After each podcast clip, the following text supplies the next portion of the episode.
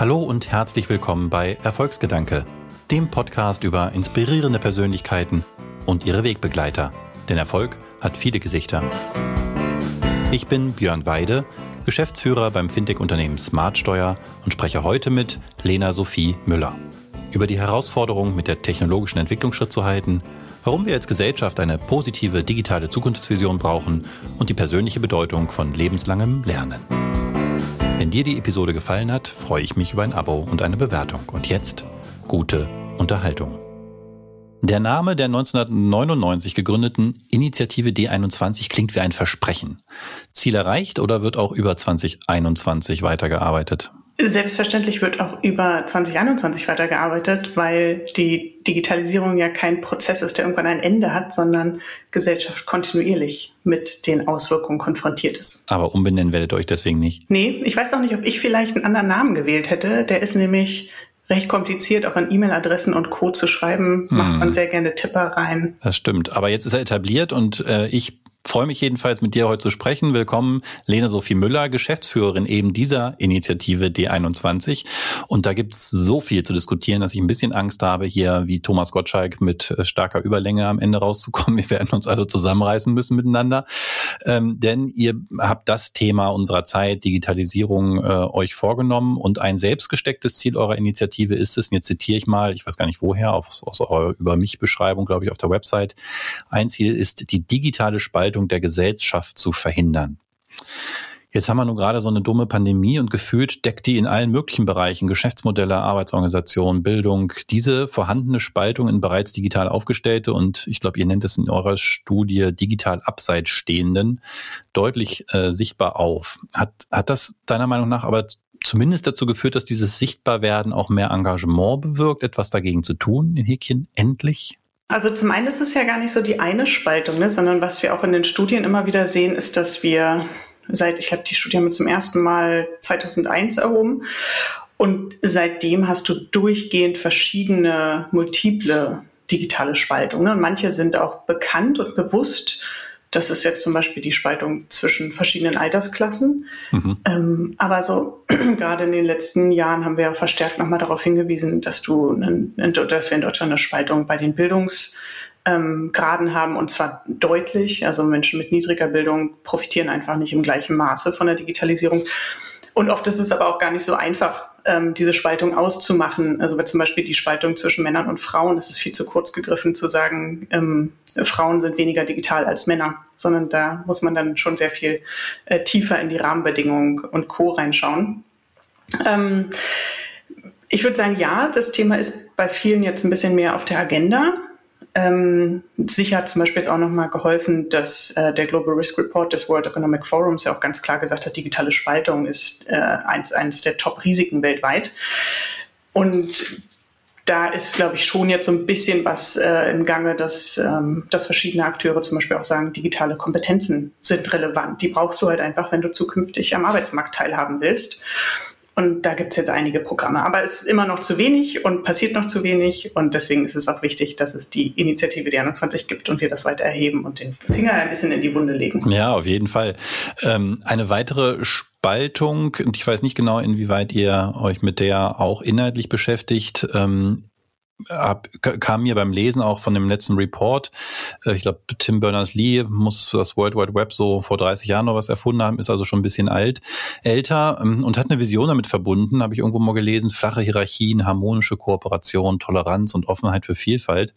Und wenn ich in den letzten Jahren so durchs Netz äh, wandere, dann finde ich, ist der Eindruck eher, dass Digitalisierung hier vielleicht sogar zu einer verschärften Spaltung beigetragen hat, Stichwort Filterblasen und oft manchmal auch eher asoziale Medien. Müssen wir Digitalisten dann nicht vielleicht auch mal ganz nüchtern festhalten, dass unsere digitalen Träume aus den Anfangstagen ein bisschen an der Realität zu scheitern drohen? Hm, ich weiß nicht, ob sie scheitern, aber sie treffen halt auf jeden Fall die Realität. Hm. Ähm, was die, was das Netz oder auch die sozialen Netzwerke ja machen, ist, dass sie halt verschiedenste Menschen aus unterschiedlichen Bereichen zusammenbringen, könnte auch Menschen mit sehr, sehr unterschiedlichen Meinungen. Also gerade Twitter oder wenn wir von, von Filterblasen reden, ne, Twitter sind gerade mal neun Prozent, die in Deutschland die Twitter nutzen. Also es ist auch da immer noch eine Blase in der Blase sozusagen. Hm.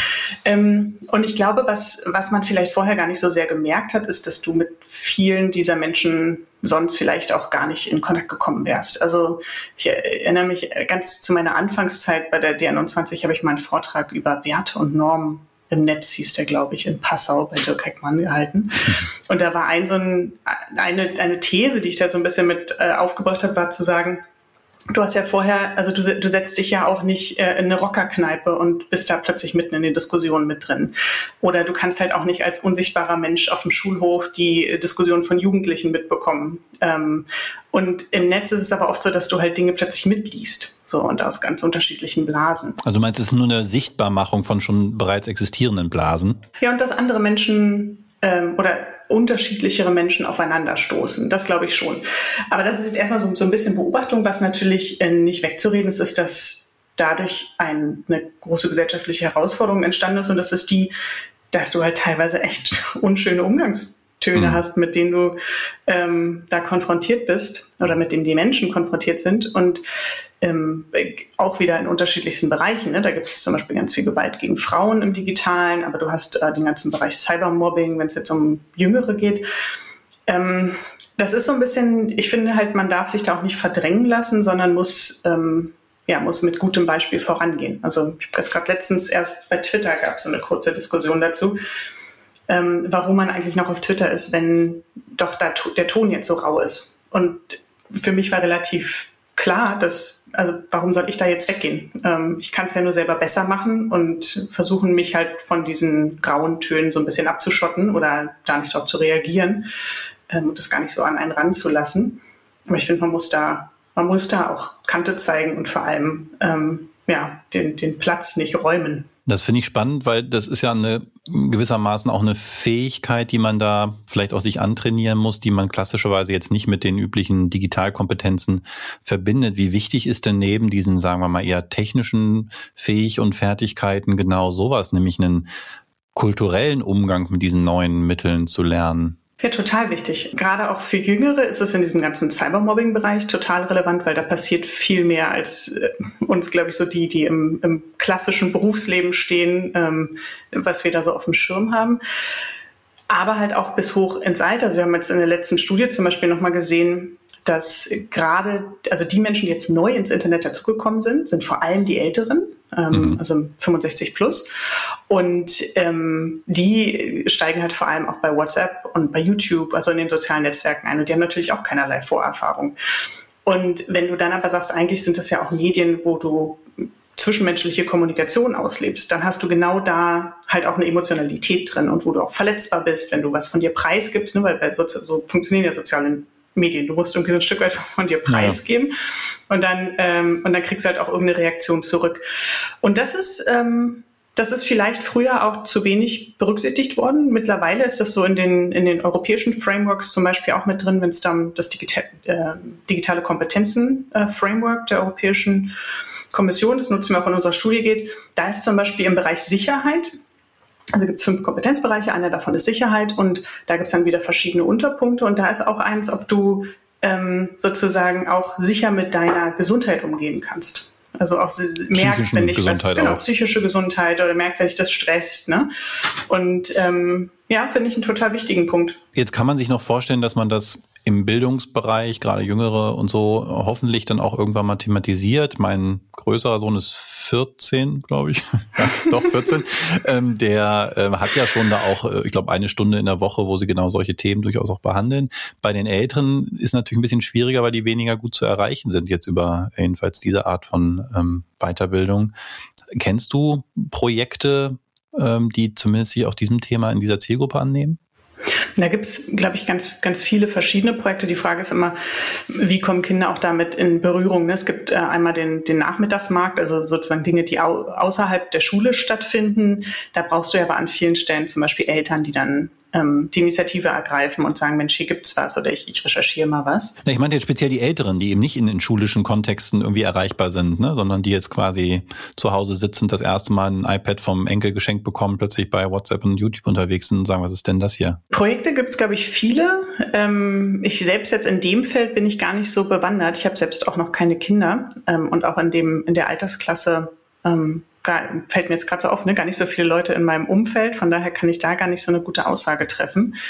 Ähm, hängt wahrscheinlich aber auch viel davon ab, äh, A, was irgendwie vielleicht die, die Lehrkräfte mit auf den Weg geben oder was auch die Eltern mit auf den Weg geben. Ich würde jetzt bei dir zum Beispiel vermuten, dass äh, dein Sohn zumindest schon mal den Vorteil hat, dass er einen Vater hat, der sich mit diesen Themen auseinandersetzt ähm, oder da auch mal nachfragt und das auch als seine Verantwortung sieht, da ähm, mal zu gucken, was die Kinder denn so im Netz treiben. Das habe ich mir auch mal eingeredet, dass das mal so sein wird. Aber tatsächlich, also kriegt man ja dann doch äh, auch als Vater, der hoffentlich einen ordentlichen äh, Zugang und, und eine Beziehung zu seinen Kindern hat, ja nicht immer mit. Also gerade was so auf diesen Kanälen passiert, wo die sich miteinander unterhalten, das ist schon teilweise schwer, auch da einen Eindruck zu gewinnen, zumal ja auch das immer nicht so leicht zu trennen ist zwischen normalem pubertären Verhalten und vielleicht auch hm. ungesundem kommunikativen Austausch. Aber nehmen wir uns mal äh, einer anderen Zielgruppe, einer ganz anderen Zielgruppe. Ich habe vor einiger Zeit mal im Taxi ein längeres Gespräch mit dem Fahrer geführt und der erzählte mir von seiner Ausbildung äh, zum Ingenieur in seinem Heimatland, die Hoffnung auf ein besseres Leben in Deutschland, ist dann hergekommen, nur um dann hier wiederholt die gleiche Erfahrung zu machen. Das war wirklich bitter, in einem Unternehmen so lange angestellt zu werden, bis er durch einen Roboter ersetzt wurde. Also er ist mehrfach quasi hinausgeleitet worden, während äh, durch das andere Tor die ähm, Industrieroboter reingefahren wurden. Wie begeistert man so jemanden für Digitalisierung? Ja, sicher nicht durch äh, als Taxifahrer selbstfahrende Autos. Nee, das stimmt. Also es ist natürlich ein, ein anschauliches Beispiel, was du gerade beschreibst. Und es ist so ein bisschen auch eigentlich ein, ein gutes Beispiel dafür, warum wir bei der D21 den Ansatz wählen, dass wir mit Politik und Wirtschaft versuchen immer frühzeitig diese Themen ähm, zu antizipieren und dann gemeinsam mit Politik und Wirtschaft an den Rahmenbedingungen zu arbeiten. Weil wenn der ähm, Taxifahrer, von dem du jetzt berichtest, wenn sozusagen die Situation erstmal da ist, dann kann man da, glaube ich, auch wenig machen. Wichtiger wäre es gewesen, frühzeitig mit ähm, bei, den, bei dem Unternehmen, wo er angestellt war, eigentlich frühzeitig darauf hinzuwirken, dass ähm, genau diese Entwicklung gesehen wird und dass frühzeitig geschaut wird, wie gehst du denn mit deinen Mitarbeitern um, wenn das eintritt. Also wir haben mit der Deutschen Bahn zum Beispiel da mal Gespräche geführt, die haben ein bisschen ähnlich berichtet, dass sie gesagt haben, wir brauchen aktuell Lokführer und wir müssen diese Lokführer auch noch oder Führerinnen, äh, wir müssen die auch noch ausbilden. Wir wissen aber, dass wir die in fünf Jahren vermutlich gar nicht mehr benötigen, mhm. weil wir dann autonom fahrende Loks haben. Eben. Und die haben aber ein Programm aufgesetzt, wo sie sagen, ja, wir bilden jetzt aus, aber wir bilden parallel schon dazu aus, dass sie in fünf Jahren dann einen anderen, eine andere Tätigkeit bei uns im Unternehmen wahrnehmen können. Und das ist genau das, warum du Politik und Wirtschaft für diese Transformationsprozesse brauchst, weil es halt eben nicht beim Einzelfall funktioniert. Ja, nun ist die Bahn ja noch ein äh, Unternehmen, was durch Vergangenheit und äh, auch heute noch ja in großen Teilen im Staatsbesitz wahrscheinlich auch noch Argumenten zugänglich ist in dieser Art. Andere Unternehmen, die sich da vielleicht ähm, doch eher auf äh, Wirtschaftlichkeit berufen und sagen, ist, so ist es nun mal, erreicht man da erstmal jedenfalls nicht. Was genau kann Politik denn heute schon tun an Rahmengebung, um da vielleicht auch vorzugreifen? Na, das eine ist, glaube ich, ähm, schon auch das ganze Arbeitnehmerrecht, dass man da auch ein Stück weit schaut, welche ähm, wie man die, die, ja, wie man die Rechte von den Personen stärkt, ähm, dass man ganz viel über Fortbildung und ähm, Upskilling und Reskilling ähm, Förderungen auch spricht, weil ich glaube, auch da brauchen Unternehmen eine Unterstützung. Ähm, gerade auch wenn man jetzt in die kleineren Unternehmen geht, da ist es ja so, dass ähm, auch unbedingt nicht immer sofort klar ist, wie die digitale Transformation das eigene Geschäftsmodell oder die, mhm. das eigene Unternehmen betrifft. Das heißt, Politik sehe ich da schon auch in der Verantwortung, an ganz vielen Stellen diese Entwicklung auch aufzuzeigen und dann zu unterstützen. Und das ist ja ein Teil dessen, was ihr jetzt letztendlich auch tut. Ähm, ich lese das auch immer mal wieder, dass ihr auch letztendlich Wirtschaft in die Pflicht nimmt, Selbstverantwortung appellieren.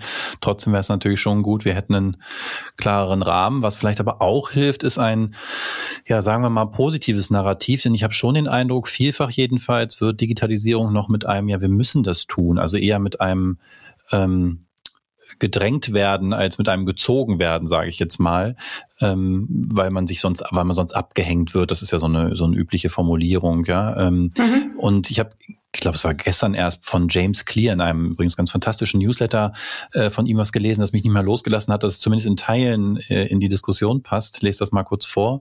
Er hat geschrieben, Convincing someone to change their mind is really the process of convincing someone to change their tribe. If they abandon their beliefs, they run the risk of losing social ties. You can't expect someone to change their mind if you take away their community too. You have to give them somewhere to go. Und das fehlt mir manchmal beim Thema Digitalisierung. Also bis auf die, sagen wir mal, ja, Utopien, äh, schöne neue Welten, fliegende Autos und Co. ist, was in der Realität, gerade im Arbeitnehmerumfeld, tatsächlich angeboten wird, dann doch oft überschaubar. Ja, ich also ich sage jetzt mal ganz böse, ich zwinge dann Arbeitnehmer dazu, sich neue Tools anzueignen oder mit irgendwelchen Prozessen klarzukommen. Ähm, und im Hinterkopf schwebt vielleicht dann doch immer eher die Angst um den eigenen Arbeitsplatz als die positive Aussicht, was ich denn jetzt davon habe.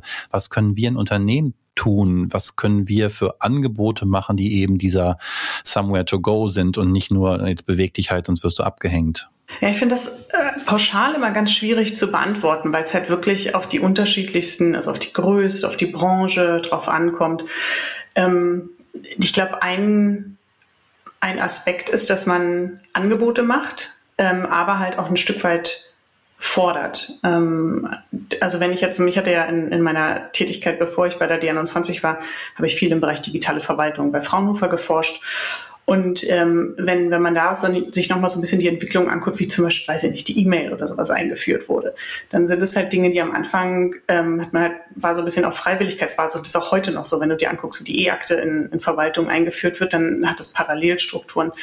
Und das, das meine ich so ein bisschen mit fordern. Also ich glaube, man, man darf dann auch sagen, das wird jetzt so verwendet, das ist das neue Instrument ähm, und dann aber halt auch die Hilfestellung anbieten, zu sagen, es gibt, ähm, gibt da Coaches, die einem das erklären oder man initiiert ähm, Tandemprogramme in den Unternehmen, wo man vielleicht sagt, der, ähm, der eine, der es halt irgendwie schon total gut kann, erklärt es dem anderen.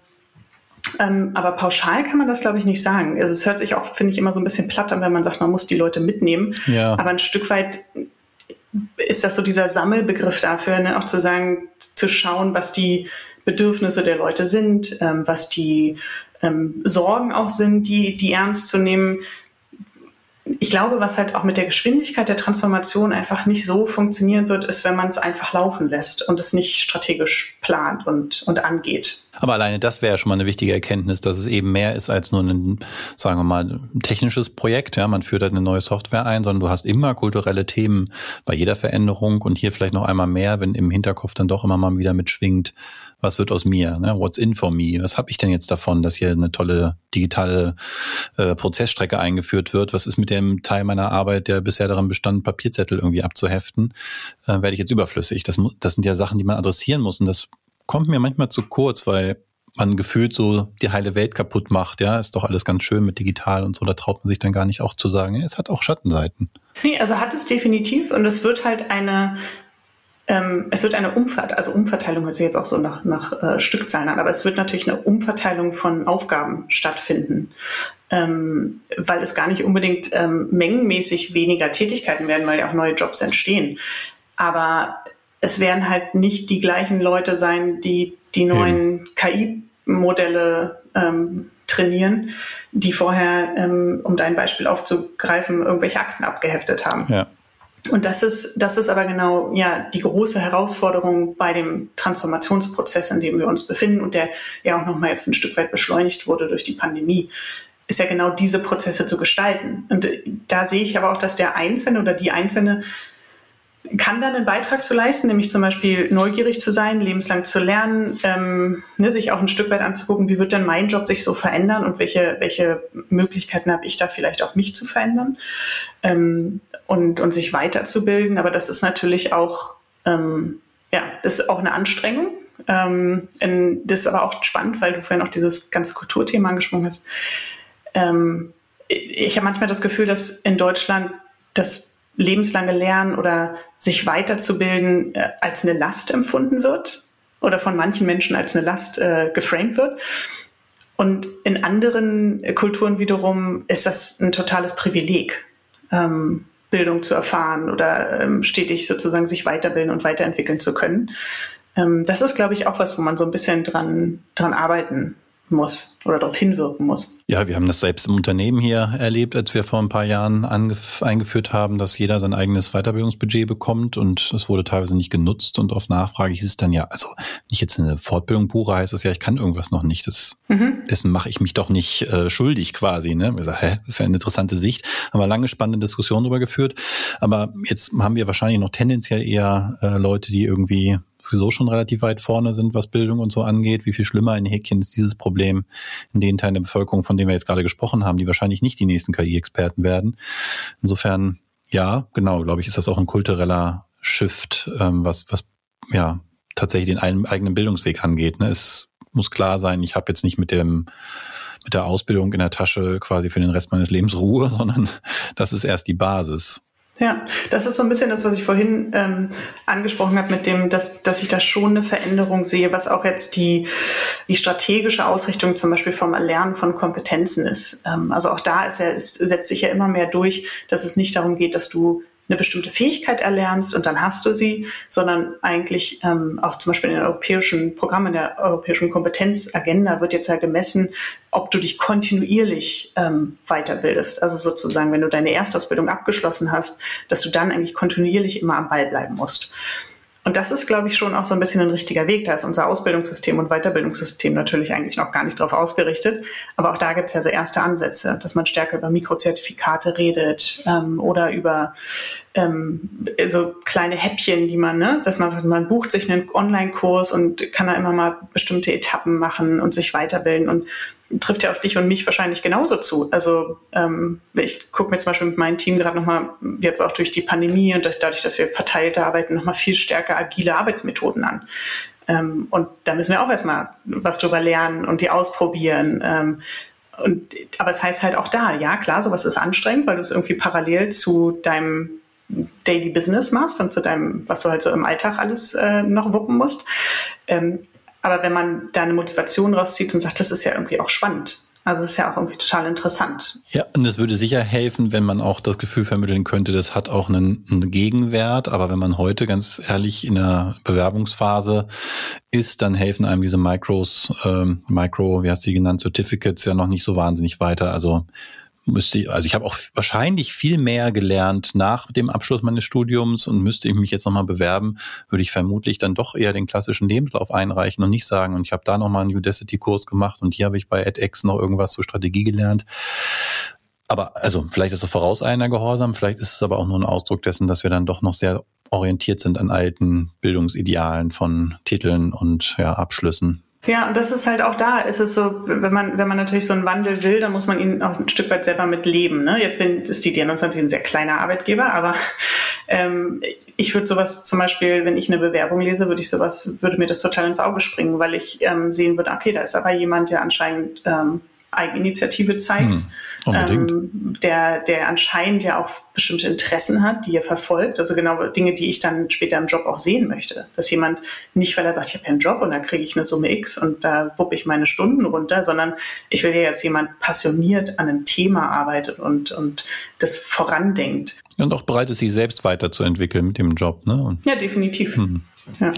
Du hast dich sicher auch weiterentwickelt, um jetzt hier mal eine Überleitung zu finden. Äh, von, ja, hast vorhin erzählt, äh, auch äh, wissenschaftlich gearbeitet ursprünglich, kennst jetzt aber inzwischen auch den politischen Betrieb in Berlin ganz gut, warst bis vor gar nicht allzu langer Zeit ähm, zwei Jahre Mitglied der Enquete-Kommission des Bundestags zu Fragen der künstlichen Intelligenz. Mhm. Da habe ich mir mal kurz den Abschlussbericht, äh, kurz ist gut, das sind 300 Seiten oder was, mhm. also ich habe ihn nur überflogen. Was mir jetzt spontan auffiel, kann aber auch ein Fehlurteil sein, war, äh, Fehlurteil sein, war wie häufig dann doch letztendlich das Ergebnis des Abschlussberichts war, weitere Arbeitskreise und Ausschüsse zu äh, gründen, um Dinge noch weiter zu eruieren. War das für dich als jemand, den ich jetzt zumindest so wahrnehme, auch gestalten zu wollen, auch ermüdend, diese Art von Arbeit? Oder hast du das Gefühl, du konntest dort wirklich was bewirken? Also erstmal war es auch, die Enquete-Kommission war für mich eine Phase, in der ich irre viel gelernt habe, auch einfach darüber, wie ähm, herausfordernd es auch manchmal ist, im politischen Prozess zu Positionen zu kommen. Also mhm. weil auch eine Enquete-Kommission ist halt nach Fraktionsstärke besetzt. Und ähm, damit ist es halt nicht so, dass einer irgendwie sagt, so machen wir das jetzt, sondern es ist ein Konsensgremium und damit so erklärt sich auch so ein bisschen, was du im Absch äh, Abschlussbericht liest, dass es an manchen Stellen halt gar nicht so pointierte mhm. äh, Forderungen sind, sondern so, so ein Stück weit äh, immer einen gemeinsamen Nenner findend. Ähm, das ist, glaube ich, so der, der eine Punkt. Der andere Punkt ist aber auch, dass wir mit der Enquete-Kommission gestartet sind und mit einem sehr großen Thema und einem sehr breiten Thema. Ähm, und dann natürlich innerhalb von zwei Jahren irre viel passiert. Also die KI-Strategie der Bundesregierung wurde ja parallel, äh, wurden dann die Eckpunkte schon rausgebracht. Und das war, glaube ich, so ein, ja, auch einfach eine Herausforderung für das Instrument Enquete-Kommission, äh, zwei Jahre lang zu arbeiten und erst dann einen Bericht vorzulegen. Ich glaube, man hätte das vielleicht auch ein Stück weit anders aufsetzen müssen und immer viel schneller zwischendrin schon mal Ergebnisse rausbringen müssen oder in Diskussionen einsteigen, weil was ja sehr gut an der Enquete-Kommission war, war die Zusammensetzung mit den unterschiedlichen Positionen. Also Juristen, ähm, Leute, die einen gesellschaftlichen Fokus hatten, Techniker ähm, und dann auch das politische Spektrum. Das, das war gerade für dieses Thema künstliche Intelligenz und die gesellschaftlichen Auswirkungen schon eigentlich genau richtig und spannend. Ein Verdi-Vertreter war, glaube ich, unter anderem in, in äh, mhm. der von den SPD zusammengestellten Sachverständigen, zu denen du ja auch gehörtest, dabei. Fand ich auch interessant. Also auch die Auswirkungen auf Arbeit wurden schon thematisiert. Das sieht man im Abschlussbericht auch. Mhm. Und dennoch, du hast es gerade angedeutet, kommst du, ich glaube, das war dann irgendein Handelsblattartikel oder so, zu dem Schluss, dass Innovationen heute oft schneller und dynamischer sind als Politik und Zivilgesellschaft reflektieren, Positionen finden und handeln können. Das ist natürlich schon ein bisschen bitter, denn wie verhindern wir denn, dass uns technologische Veränderungen über Rollen, dass man ins Gestalten kommt, wenn man nicht mal Zeit zur Reflexion hat? Oder können wir eigentlich nur noch Schadensbegrenzung betreiben? Das finde ich eine ganz, ganz spannende Frage unserer Zeit. Also deswegen habe ich mich da auch so ein bisschen mit beschäftigt, ist, wenn du dir anguckst, was gerade so technologisch an, an, an Raketen starten, ja. Ähm, also nimm, nimm zum Beispiel den Bereich künstliche Intelligenz und da nur den Ausschnitt der Gesichtserkennung, den du, das ist eine super spannende Technologie, ähm, die auch gar nicht so neu ist, aber einfach aufgrund der Möglichkeiten ähm, hebt die gerade so ab. Und du hast die in unterschiedlichsten Lebensbereichen. Ja, das ist die Entsperrung deines Smartphones. Das äh, kann sein, dass neuartige Supermärkte darüber sozusagen über die Mustererkennung messen, ähm, ob noch die Regale aufge, aufgefüllt sind aufgefüllt werden müssen. Ähm, aber du hast es halt auch im Überwachungsbereich. Und deswegen ist es auch für Politik so schwierig, das zu regulieren, weil du ja die Technologie an sich nicht gut regulieren kannst. Und das ist schon ein Punkt, wo ich mich frage, wenn, wenn der klassische Weg über, wir machen jetzt ein Gesetz und dann regeln wir das, wenn der nicht mehr so funktioniert, dann müssen wir uns ja als Gesellschaft noch als, als System fragen, wie kommen wir denn dann dahin, dass wir trotzdem ähm, zu, einer, zu einer Regelung kommen. Und ein, ein Gedanken, auf dem wir da so ein bisschen rumdenken, ist schon die Frage, welche Verantwortung dann auch äh, Unternehmen tragen. Ähm, wenn man nicht möchte, dass es sozusagen zu einer, zu einer stoppenden Regulierung kommt. Ja. Und das ist schon was, was ich, ähm, wo, wo wir auch merken, dass viele Unternehmen sich auf den Weg machen ähm, und sich auch in dem Bereich positionieren. Ähm, sei, sei das die Otto Group oder Bosch, Miele, äh, Telefonica. Ähm, da sind ja ganz viele unterwegs, die halt auch sagen, ja, wir wollen diese neuen Technologien einsetzen, weil wir wollen sie verantwortungsvoll einsetzen. Ja, nun haben wir beim Thema Frauenrechte, Frauengleichberechtigung und so gesehen, wie weit wir mit Selbstverpflichtungen kommen. Ähm, das sind dann immer ein paar, die sich da hervortun und in der breiten Masse passiert dann leider doch viel zu wenig. Also wir werden ja vermutlich nicht ganz ohne Regulatorik auskommen. Ich frage mich halt gerade, um mich, ohne mich dann hier beschäftigt zu haben, das Grundgesetz äh, ist erschütternd dünn dafür, dass es doch die Basis unserer gesamten äh, Rechtsprechung stellt und auch es wird auch immer noch heute wieder darauf sich bezogen, auch von, von verfassungsrechtlicher Seite. Es muss doch möglich sein, zumindest den Rahmen dessen, was ähm, eben jetzt nicht im Detail technologisch, sondern was, was ethisch, moralisch erlaubt sein sollte, festzulegen. Also das Beispiel Gesichtserkennung. Das eine ist jetzt hier so ein ne, lokales, eine lokale Erkennung auf meinem Smartphone, die dann die, die Tür öffnet. Und das andere ist eine Massenüberwachung im öffentlichen Raum. Gibt es da nicht Möglichkeiten? Wurde sowas diskutiert? Ja, aber halt immer auf den, auf die Fälle bezogen. Ne? Also hm. Ähm, klar, zum Beispiel hatten, als, als wir damals in der Enquete waren, haben wir auch das äh, Thema Südkreuz in Berlin, weil gab es ja einen Testversuch äh, mit ähm, Gesichtserkennung im, im öffentlichen Raum. Mhm. Natürlich haben wir sowas diskutiert, weil es dann auch viel um ethische Fragen gibt, ob man sich dem auch entziehen kann, ob man dem ausgesetzt wird, wie sieht's mit Falsch-Positiv-Raten aus. Ähm, und was wir ja auch wissen, ist, dass KI-Systeme nur auf Daten der Vergangenheit äh, trainiert werden können oder also lernen können und dass du da natürlich ganz stark aufpassen musst, äh, welche Schlussfolgerungen du daraus ziehst, äh, dass du keinen Bias hast, also dass die, dass die Datenlage in die eine oder die andere Richtung verzerrt ist. Das sind alles ja noch so Herausforderungen, die aber finde ich auch andere Seite der künstlichen Intelligenz eine sehr spannende ist, weil die Technologien der künstlichen Intelligenz uns ein Stück weit ja auch einen gesellschaftlichen Spiegel vorhalten. Ne? Nämlich sie zeigen auch, wo wir bisher eigentlich diskriminieren und bieten uns dadurch ja auch die Chance, sowas mal zu hinterfragen. Das stimmt. Erstaunlicherweise nehmen wir eher in Kauf, dass wir als Menschen diskriminieren. So im Personalauswahlprozessen hat man es ja jetzt gut feststellen können, nachdem man KIs drauf angesetzt hat. Bei der KI würden wir es zum Glück nie durchgehen lassen. Aber finde ich interessant, dass du sagst, hier haben wir das erste Mal auch einen, sagen wir mal, unabhängigen Spiegel der hilft uns ja vielleicht auch, uns selbst zu reflektieren. Ja, wo wir auch lernen müssen, ne? Ja. Also und, und, uns auch hinterfragen müssen.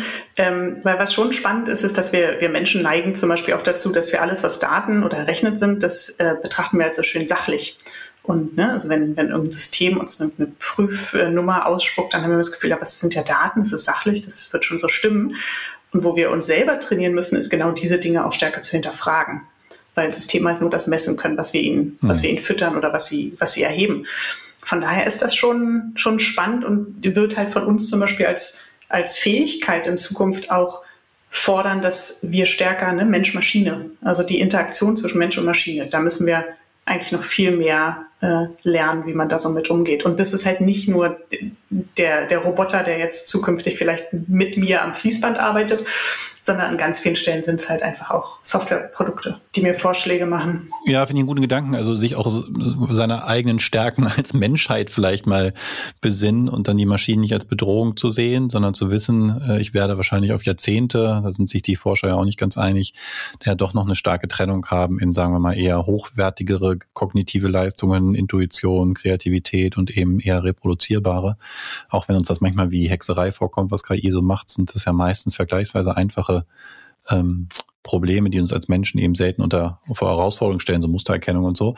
bin ich gerade vom, vom Thema abgekommen, sorry. Ähm, ich wollte noch was fragen zu dieser ähm, Besetzung der, der Enquete-Kommission. Mhm. Das fand ich ganz interessant, dass seitens der SPD zumindest eine Weile, ich nehme an, bis sie Parteichefin wurde, Saskia mhm. Esken äh, vertreten war, die ja selber mal als Softwareentwicklerin gearbeitet hat, eher eine ungewöhnliche äh, politische Karriere, aber in Teilen also vom Fach war. Wie wichtig ist denn das gerade in so einer Phase jetzt, in der wir sind und bei solchen komplexen Themen auch äh, fachliche Expertise auf Seiten der politischen Entscheidungsträgerinnen zu haben? Ich glaube nicht, dass ähm, alle Politikerinnen und Politiker ähm, Informatik studiert haben müssen. Aber was, ähm, was schon relevant ist, ist, dass man die Zusammenhänge, die Auswirkungen, die Folgen zweiter, dritter Ordnung von der digitalen Transformation versteht. Das, das würde ich jetzt auch sozusagen heutzutage so langsam erwarten. Ne? Das mhm. ist, äh, Internet ist irgendwie Ende der, der 90er äh, gekommen und mittlerweile ist es ja wirklich ein omnipräsentes Thema.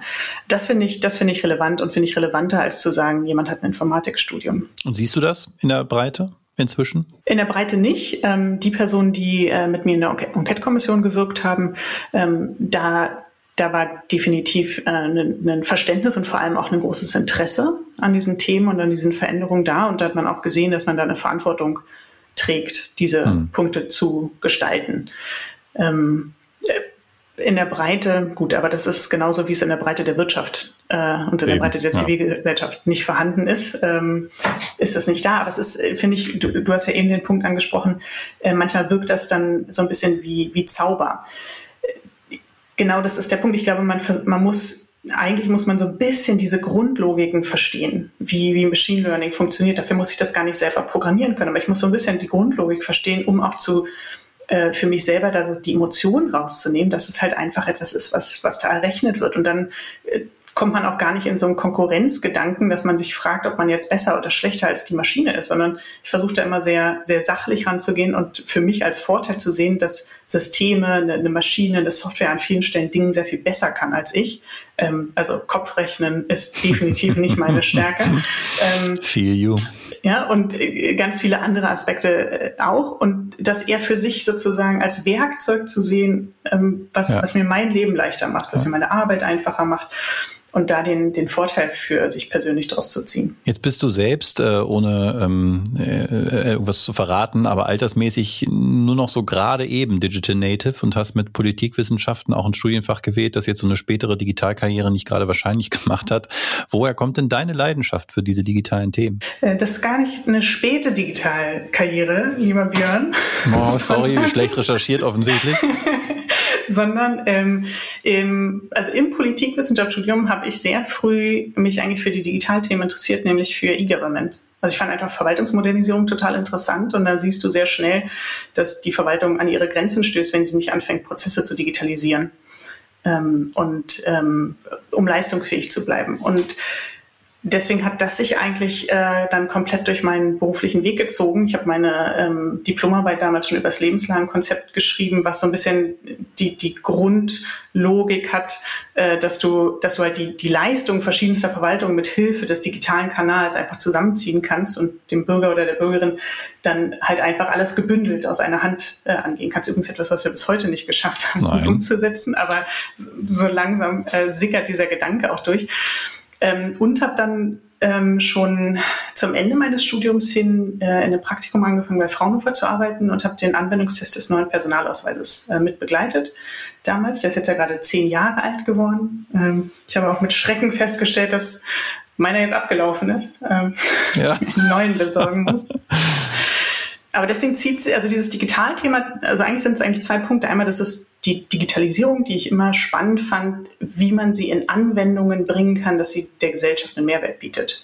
Also auch der, der neue Personalausweis, wenn du so willst, ist ja eigentlich von der Grundlogik etwas, dass du sagst, alle diese, diese Prozesse und wie du dich, wo du dich irgendwo identifizieren willst im Netz, kannst du dann auf eine sichere Art und Weise tun. Aber hast du persönliche Erfahrungen gemacht, Geschichten erlebt oder so, in denen Digitalisierung dein Leben konkret besser gemacht haben, die dir? Ja, total. Ja, okay. Dann mal los. 99, 2000 war ich in den USA. So, da, damals gab es ja irgendwie nur E-Mails und sowas. Ich weiß aber auch noch, wie, wie, viel, wie oft ich da mal an Telefonkarten und so, wie viel Geld ich da ausgegeben habe.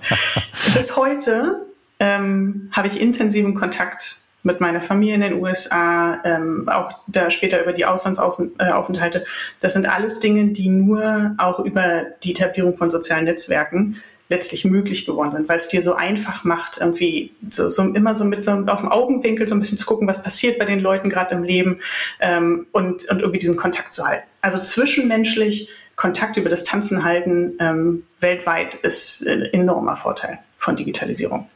Ähm, und wäre auch einfach so einfach vorher nicht möglich gewesen. Ja, das ist interessant, dass du genau dieses Beispiel erwähnt hast, weil das ist ja manchmal so ein bisschen ein Vorwurf, dass es eben diese moderne, globalisierte Weltbürgerelite ist, die halt wahnsinnig davon profitiert. Ne? Ähm, andere, die sagen, naja, Amerika ist weit weg, äh, was interessiert mich das? Den fehlen vielleicht genau diese ja, diese, diese Geschichten, ähm, die zeigen, was heute möglich ist, was vor wenigen Jahren fast ja schon noch nicht möglich war. Hast du noch andere Geschichten, wo man sagt, das ist so durchschnittlicher, lebensnäher für manche, die eben kein Auslandssemester gemacht haben? Also bei mir war es halt das Auslandssemester, bei anderen ist es dann vielleicht der Kontakt zu den Leuten aus der aus der ähm, Grundschulklasse oder so. Also Stay Friends, da, kennst du das noch? Stay Friends kriege ich manchmal noch irgendwo Nachrichten mich immer frage, ob ich da nochmal gucken sollte, ob ich da im Profil noch ja, Passwort vergessen wahrscheinlich. Schreckliche alte Fotos irgendwie vielleicht noch rumschlummern, die noch ah, da, hätte, da hätte ich recherchieren sollen, Mensch, jetzt wo du es hast. ähm, nee, also ich würde es gar nicht so sehr an dem Ausland festmachen, sondern wirklich am Kontakt mit Menschen halten. Ne? Also das, ich finde schon, dass, dass mir soziale Netzwerke ermöglichen, einen lockereren Kontakt mit einer größeren Anzahl von Menschen zu halten, wo ich das, wo ich einfach gerne äh, partizipiere.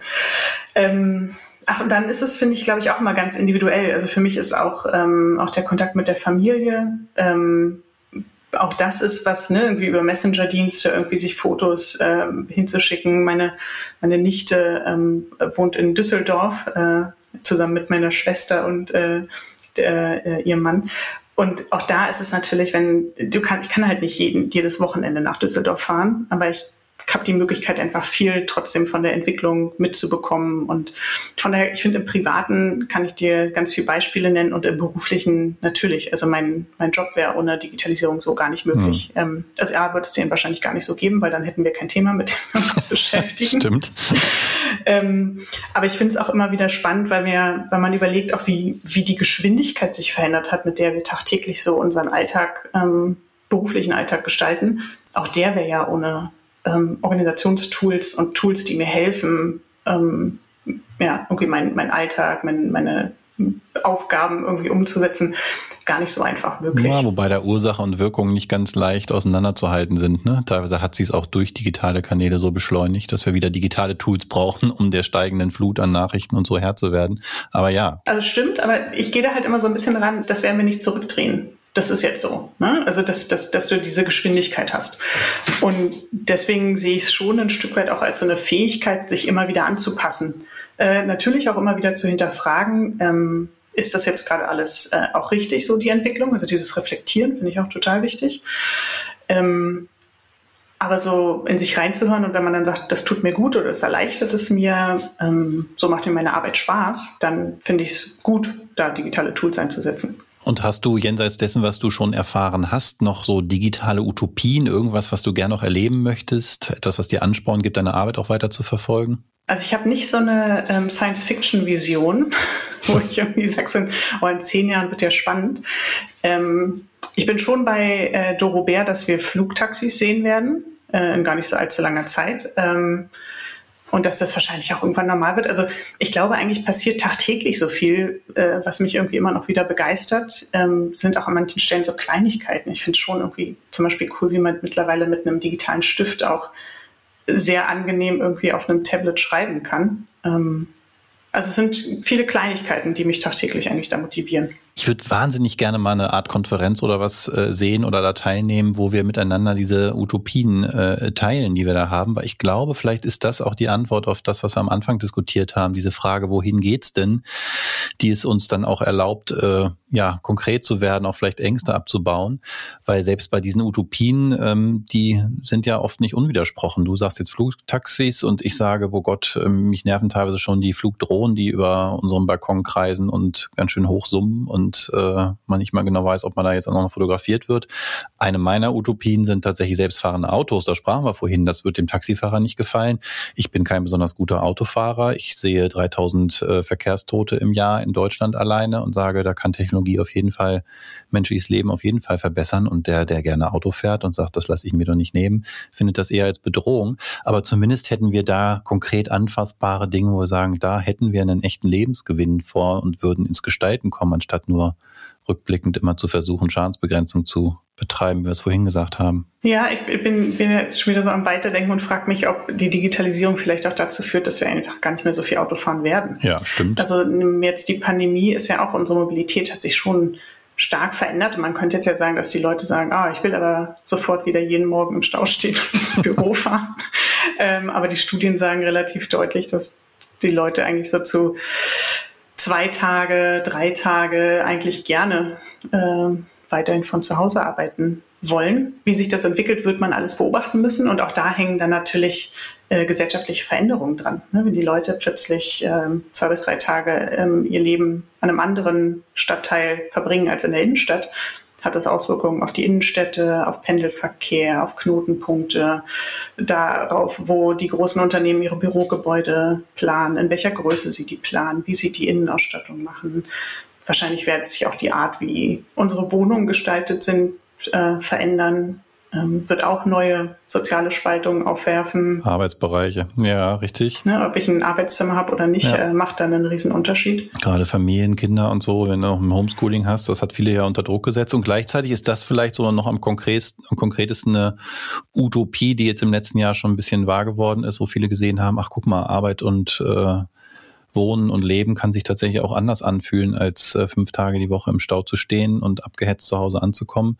Ähm, wir haben Kolleginnen und Kollegen, die teilweise jetzt auch schon Wohnortentscheidungen verändert haben, weggezogen sind, weil sie gesagt haben, es spielt auch gar keine Rolle mehr, wo ich wo ich bin und dann, dann, dann spare ich mir die Fernbeziehung oder so. Also da gab es konkrete Veränderungen jetzt mhm. auch durch das Erleben von ja, Technologie im Alltag, die ja durchaus motivieren können. Und mir hat zum Beispiel ja heute dieses Gespräch hervorragend gefallen. Ohne Digitalisierung wäre das zumindest so nicht möglich gewesen. Daher bin ich dafür schon mal total dankbar, dass wir uns heute unterhalten konnten und dass du dir die Zeit genommen hast. Es ist doch länger geworden, als ich dir und mir versprochen habe am Anfang, aber weil wir doch so wahnsinnig viele Themen haben, die so wahnsinnig relevant sind. Insofern drücke ich uns und vor allen Dingen dir die Daumen, dass ihr mit Initiative 21, D21 genau die Weichenstellungen schafft, die wir brauchen, um eine positive Zukunft im Digitalen zu haben und drückt dir dafür die Daumen. Vielen Dank, Lena Sophie Müller. Vielen, vielen Dank, Björn. Danke, dass ich bei dir zu Gast sein konnte. Sehr gerne. Wenn euch die Episode gefallen hat, lasst uns gerne eine Bewertung auf iTunes da und abonniert den Podcast. Dankeschön.